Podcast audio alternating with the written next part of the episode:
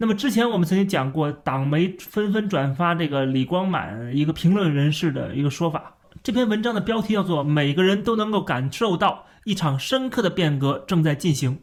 这篇文章在各大党媒被纷纷的转发啊，当然是代表了这个党国的宣传机器啊，是觉得这篇文章是正确的，这代表了党国的意志以及路线方针政策。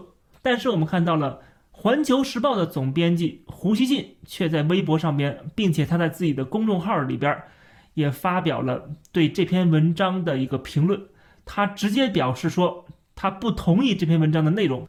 那胡锡进就讲了，说什么所谓的深刻的变革，这是严重的误判和误导。他说，仿佛这个国家要告别改革开放以及十八大以来的基本路线方针政策，要形成某种秩序颠覆，真的要革命了。这确属严重的误判和误导。他说，凡是对国家监管措施的极端解读，大家都不要信。胡锡进这个话音一落，很多人都感到了非常的疑惑，就是。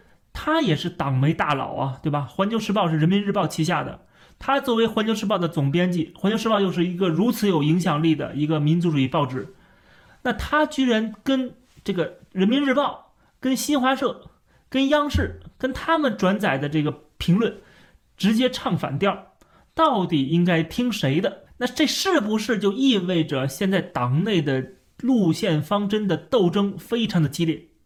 也能引申出中共党内的权力斗争。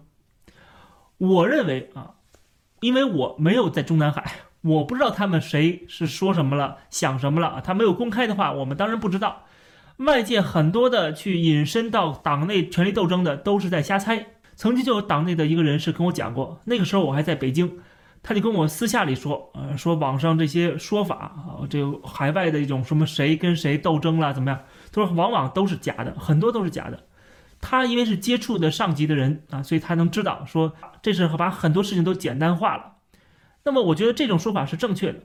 确实，海外的这种评论特别讲到这些中南海内部的斗争，往往是把它脸谱化、简单化、情绪化，这个当做政治八卦、小道消息，我觉得听听就可以了，娱乐一下。它很多都是虚构的，而且这里边也有很多人是放出的烟雾弹啊，迷惑大家的。所以你不在中南海里边啊，你不接触这些人的话，你很难去有一个非常准确的判断。所以我不想把这个限制在一个所谓的党内斗争的八卦里边。我觉得更多的是什么？在我看来，胡锡进和李光满，或者是其他的这些党媒，他们其实本质上没有什么这个冲突跟矛盾，但是他说出的话。却是冲突的，却是这个在反驳。那为什么呢？我们要应该想一想，那这是不是他们在唱双簧？李光满的文章被党媒转发，这代表的是中国的一个正在前进的方向。而之前我们也讲过了，我们过去一直在讲啊，有很多很多的例证都可以证明他这篇文章是正确的。这篇文章确实代表党内的一个主要的路线跟思维，但是胡锡进却跳出来反驳。在我看来，这个反驳是一种。障眼法，也同样是他作为一个党内的人士，但是又是一个被边缘化的人士，他仍然活在那个改革开放的年代，他们仍然觉得中国现在是越来越自由、越来越开放、越来越融入西方啊这样的一个发展方向，只不过是面临着很多的困难，但是我们还是继续的开放。其实。胡锡进确实，他代表的是党内的一批人，他们是这么想的，他们是这么认为的，他们看到了中国现在慢慢走回头路，他们也表示不满。确实是胡锡进代表了这批人，但是以胡锡进他本人在这个这个圈儿里边摸爬滚打这么多年，他难道看不出来中国的真正的方向吗？他也看得出来，但是他知道。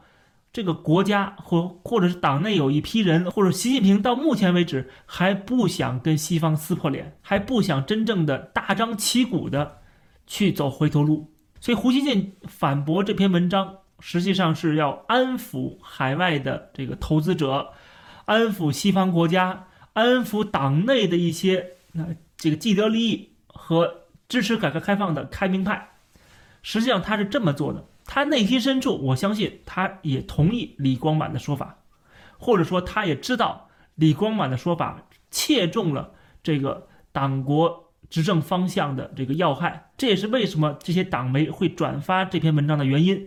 这也是为什么他在批评这篇文章的那篇公众号的文章被限制了转发。胡锡进说这个发生深刻变革是误导跟误判。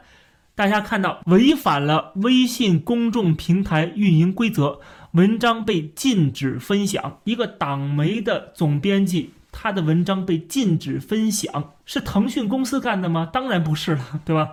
当然是上边的部门了，比如说网信办呢，比如说掌管中共意识形态的，他们当然是认为胡锡进这种反驳是不应该转发的，不应该分享的，因为这跟中央的政策是相反的。